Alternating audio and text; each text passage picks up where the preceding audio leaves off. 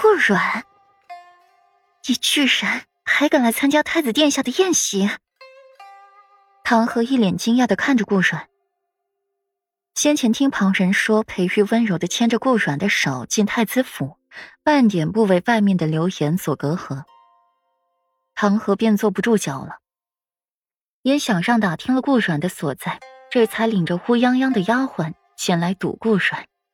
不知廉耻，不守妇道，朝三暮四、水性杨花的女神，你现在居然还敢出现在本郡主面前？裴哥哥怎么还没休了你？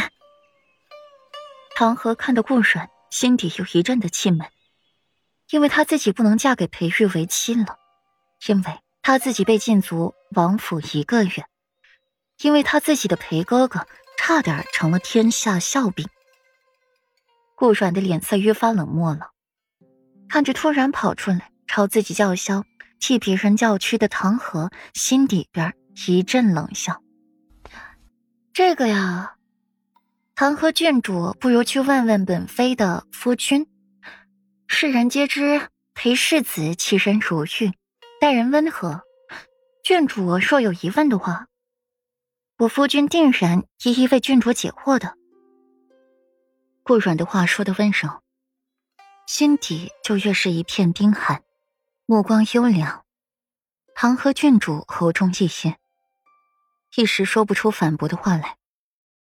顾帅，你少和本郡主玩什么文字游戏？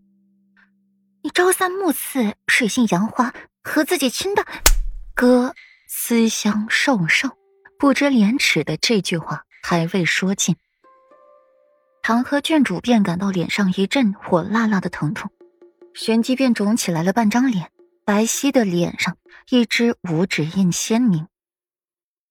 旁人都还没反应过来。唐河郡主便生生的挨了顾软一掌。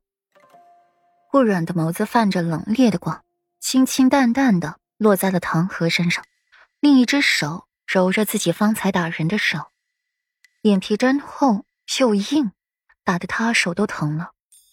唐河不可置信的捂着自己的脸，一时半刻反应不过来，只有一句话在他脑海里盘旋：他被人打了。他被顾软打了，唐河发出了一声刺耳的尖叫，整个人都疯了，又像是回到了荷香院那般发了疯似的要过来和顾软厮打。只是这一次却是由不得他了，身边的嬷嬷婢女拦着，温情站在前面拦着，顾软也一心戒备着他，一时没让他得逞。知道，今日的东道主来了。场面才稍稍有了些许控制。这是怎么回事？霍秋率先过来，随后才是想起了裴玉凌厉语气的询问道：“娘子，怎么样？没事吧？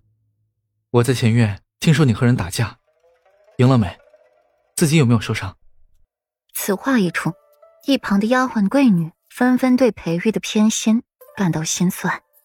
裴世子，您眼中为何就是？只看得见顾软一个人呢，天涯何处无芳草？何必单恋一枝花呢？还对他那么宠溺，开口就问他赢了没？这受欺负的可是唐河郡主啊，那张脸都红肿的不能看了。夫君，为妻那是正当防卫，不是打架，没输，就是手有些疼。顾软看一眼发红的手心。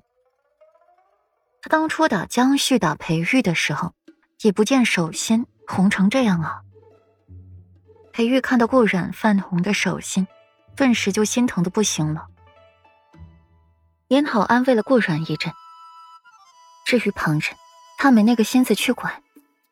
霍秋看一眼裴玉夫妇，又看看唐河，两边他都不能得罪的，一下子就犯了难了。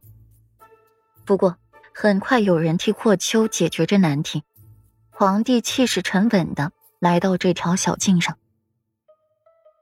陪同的是武皇后和霍秋的母妃兰贵妃。兰贵妃咳嗽一声，脸色固然苍白，也掩饰不住兰贵妃的美貌，轻轻一咳，素手点住唇，眼波流转，鬓如西子，上缺三分。定美人瞧起来也是有着别样的风情。兰贵妃看着眼前这幕，有些不知所措了，这是怎么回事？